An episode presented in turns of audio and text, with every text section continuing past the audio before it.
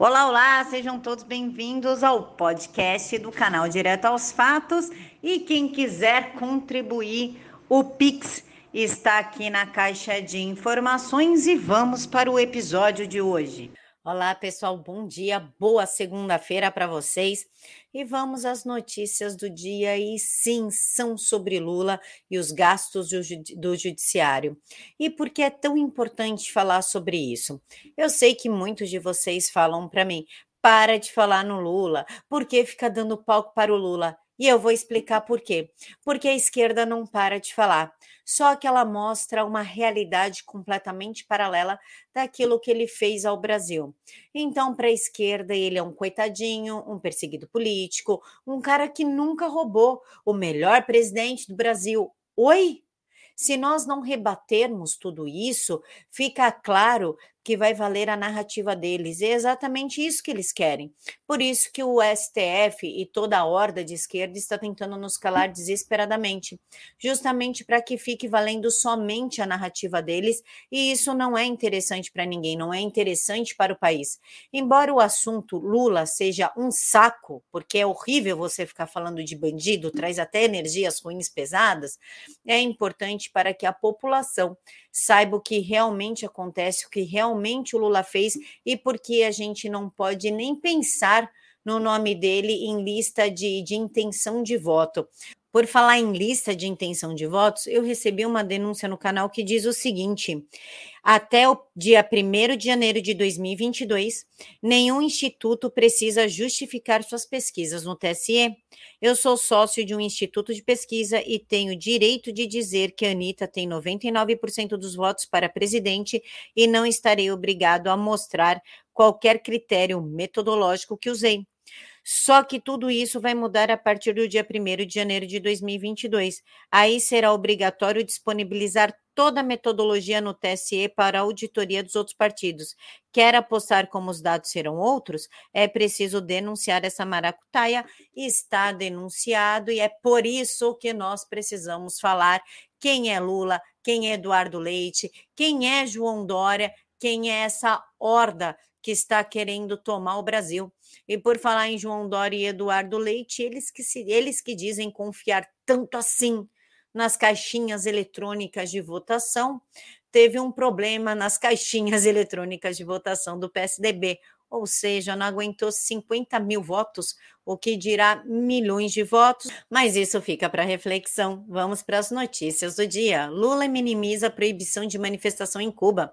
Em entrevista, ele foi questionado sobre como via a limitação de direitos no país caribenho, e o que chama a atenção é que ele fala do tal embargos por que, que vocês estão falando das limitações de manifestação? A gente tem que falar é dos embargos dos Estados Unidos. Ora, Lula, nós sabemos que Cuba está nessa situação pelo simples motivo que ela chupinhava os países. Era apenas um carrapato chupando sangue de países como Venezuela, Brasil, Chile, e isso foi cortando por isso que eles estão agora, inclusive, abrindo capital, né? Permitindo empresas privadas porque a gente hoje tem um Bolsonaro que não vai sustentar um regime sanguinário e a Venezuela, eu não preciso nem dizer que está completamente falida. O ex-presidiário ainda disse que essas coisas não acontecem só em Cuba, mas no mundo inteiro. A polícia bate muita gente, é violenta. É engraçado porque a gente reclama de uma decisão que evitou os protestos em Cuba, mas não reclama que os cubanos estavam preparados para dar a picadinha e nem tinham seringa e os americanos não permitiam a entrada de seringas. Afirmou isso é uma grande mentira, Lula. E se um país socialista é tão bom e tão próspero, por que, que eles não tinham a seringa? Já se questionou isso? E para piorar, ele ainda emenda. Eu acho que as pessoas têm o direito de protestar da mesma forma que no Brasil, mas precisamos parar de condenar Cuba e condenar um pouco mais o bloqueio dos Estados Unidos.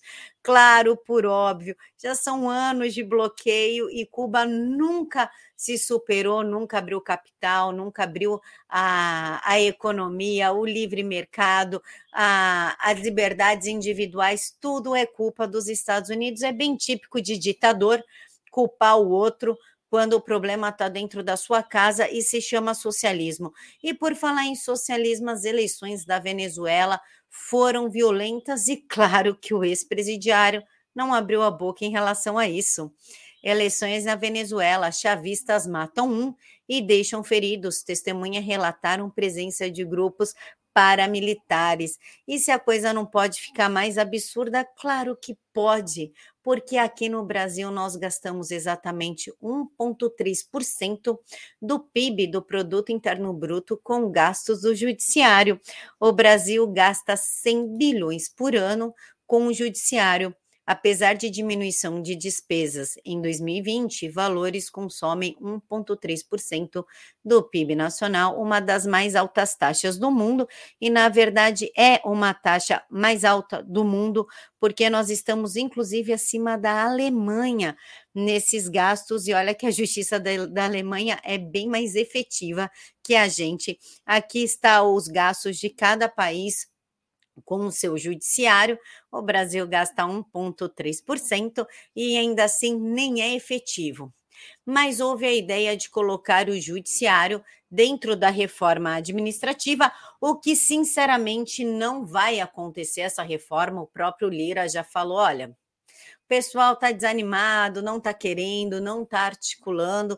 Muito provavelmente essa reforma administrativa tão importante para o país, que desbloquearia a nossa economia, não vai acontecer porque os poderosos não querem colocar a mão nos bolsos, porque caso ocorra essa reforma, muitos vão perder o direito a férias de mais de 30 dias e aplicação de aposentadoria compulsória como punição. Que punição chata, né? Eu pá pronto, faço um monte de coisa errada e como punição eu sou aposentada com meu salário integral. No Congresso, há pelo menos três iniciativas de emenda que buscam alcançar o número mínimo de 170 assinaturas para serem protocoladas ao projeto sobre a redefinição das carreiras do funcionalismo. E é claro que, mesmo a reforma tendo tido parecer favorável na Constituição de, na Comissão de Constituição e Justiça, ela ainda não vai passar, ela não vai ser votada e a reação do judiciário foi forte foi não, aqui ninguém vai mexer em nada. Deixa tudo como tá, porque nós somos seres superiores da sociedade e temos o direito de ter todas as regalias do mundo, porque férias de 60 dias e lagosta não nos satisfazem quaisquer emendas parlamentares que tenham o objetivo de estender aos magistrados as medidas previstas para os servidores do Poder Executivo padecerão no vício de iniciativa, escreveu o presidente da Associação dos Magistrados Brasileiros, Renata, brasileiro Renata Gil. Segundo ela, a entidade não admita, admitirá a tramitação de quaisquer matéria que afronte a Constituição Federal e a lei orgânica da magistratura.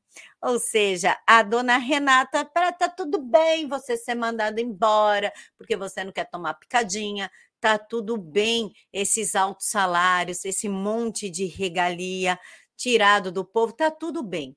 Não mexa com os magistrados, porque aí o negócio fica feio. E por falar em fica feio, o que vocês acham de devolver dinheiro para o Lula? É isso mesmo que vocês estão ouvindo. Ricardo Lewandowski e Gilmar Mendes votam pelo desbloqueio de bens de Lula.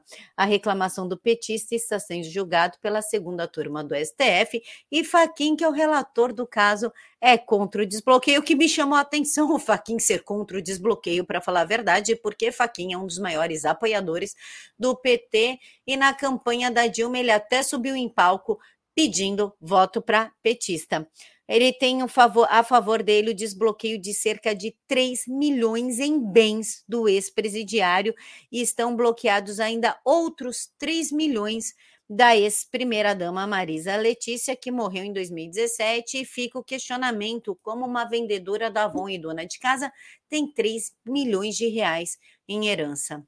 Não sei, eu deixo aqui para vocês comentarem e me falarem da onde que ela conseguiu 3 milhões de reais cuidando da casa e vendendo Avon. Conta aqui para mim, porque eu também quero saber esse segredo. Fiquem todos com Deus e até daqui a pouquinho.